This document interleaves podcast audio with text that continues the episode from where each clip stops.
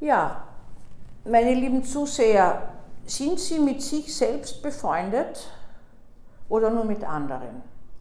Diese Frage möchte ich heute stellen. Es hat mich nämlich ein Patient gefragt, äh, wie das gehen soll, dass man mit sich selbst befreundet ist. Und das möchte ich äh, zur Anregung nehmen. Mit sich selbst befreundet sein äh, ist gar nicht so leicht bei kritischen und wachsamen Menschen. Es gibt natürlich welche, die sind unkritisch mit allem, was sie tun, mit sich befreundet, sind toll, äh, blicken auf Erfolge, die meist nur sie erblicken und niemand anderer.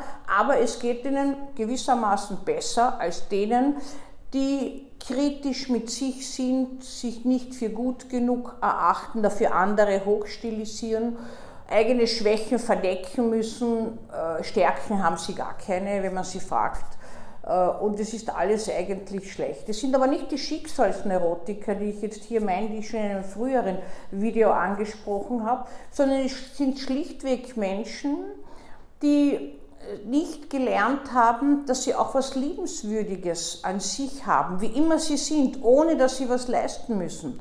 Das ist natürlich eine Kunst im Leben und auch in der Erziehung, dem Kind das mitzugeben, dass es so, wie es ist, gut ist, ganz ist. Ganz heißt für mich, äh, sich wohlfühlen mit einem, so wie man ist.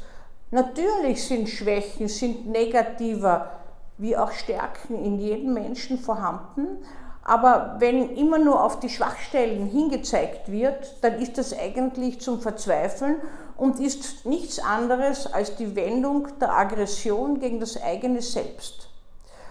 Mit sich selbst befreundet sein heißt auch nachsichtig sein. Nachsichtig sein mit Fehlern, aber hinschauen, trotzdem hinschauen. Manche Menschen schauen natürlich so hin wie, die, äh, wie Kinder. Nicht? Ein dreijähriges Kind äh, stolpert über einen Stein und die Mama sagt, der böse Stein, der liegt da so blöd im Weg. Das haben manche Menschen ein Leben lang. Da liegen immer Steine im Weg, nicht? Die meine ich aber gar nicht so, sondern ich meine die, die verzweifeln daran, dass sie das Gefühl haben, dass sie von anderen nicht gemocht werden, dass an ihnen auch nichts ist, was sie liebenswert finden. Und das Fatale dabei ist, so kritisch man mit sich selbst ist, so kritisch ist man mit anderen. Man findet auch dann an anderen wenig wirklich Liebenswertes, außer die Idealisierung. Die Idealisierung ist ja das Gegenteil äh, von dem, dass alles negativ an einem selbst ist. Dann ist es am anderen alles überoptimal. Das kann ja nicht sein. Nicht? Also das ist wie eine Schaukel, da gibt es auch einen plötzlichen Umschlag dann. Nicht? Also auch der andere kippt dann manchmal in das Negative. Das heißt aber letztlich auch, zwar kritisch bleiben, aber Misserfolge, äh, Schwachstellen, Fehler im Leben annehmen, hinschauen. Man muss selbst entscheiden, ob eine Kritik von außen stimmt oder nicht. Nicht der andere hat die Macht über einen und entscheidet, ob das jetzt gut oder schlecht war. Nein, die Kritik ist eigentlich ein geschenktes Feedback für den, der sie nehmen kann.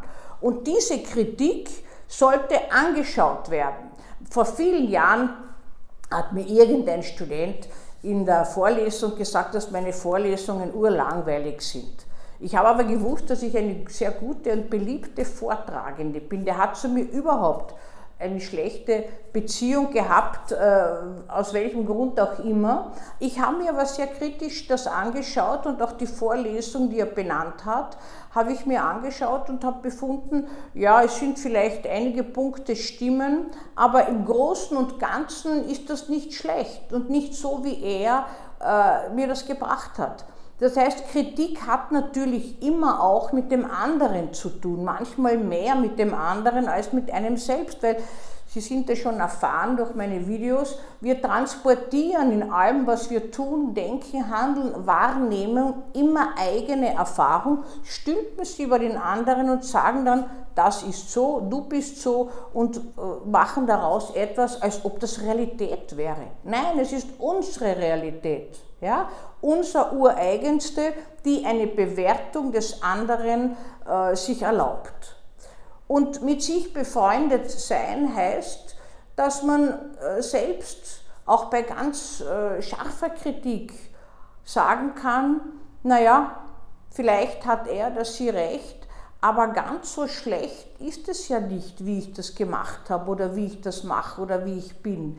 Das heißt, ich muss in mir auch einen liebevollen Polster haben. Manche bezeichnen das das innere Kind betreuen, aber das ist so etwas, nicht? Also einen liebevollen Polster für etwas, wenn man scheitert oder wenn man Schwierigkeiten hat oder wenn man Fehler hat oder äh, Fehler macht, dass man sich nicht selbst verdammt, weil so wie man sich selbst verdammt und kritisiert, verdammt man andere. So wie man nachsichtig auch mit sich ist, mit sich befreundet, eine gute Beziehung zu sich zu haben, ist goldeswert im Leben. Trägt einen über Krisen und ist wie eine Brücke. Und wenn wer eine gute Beziehung zu sich hat, hat er auch zu anderen eine gute Beziehung. Das ist äh, eins zu eins. Das heißt aber nicht eine narzisstische Beziehung, die Selbstverliebtheit heißt nicht mit sich befreundet sein, sondern die Selbstverliebtheit ist schon ein Kompensationsmechanismus eines schwachen Selbst, das Grandiositätsgedanken und Wünsche hat und sich so nach außen hin präsentiert, als ob er oder sie der Größte wäre. Das ist keine Befreundung, weil im Grunde sind das Menschen, die eine sehr schlechte Beziehung zu sich haben. Aber dieses Grandiositätsgefühl und die Entwertung der anderen ist einfach eine Plombe über ihr schwaches Selbst und ist ein Bluff. Die meisten Menschen fallen aber dann herein und glauben, der ist wirklich so toll, wie er sich präsentiert. Nicht? Aber das ist es nicht. Also schauen Sie einmal nach, ob Sie mit sich befreundet sind und wenn nicht, fangen Sie in der Sekunde damit an. Es ist lernbar.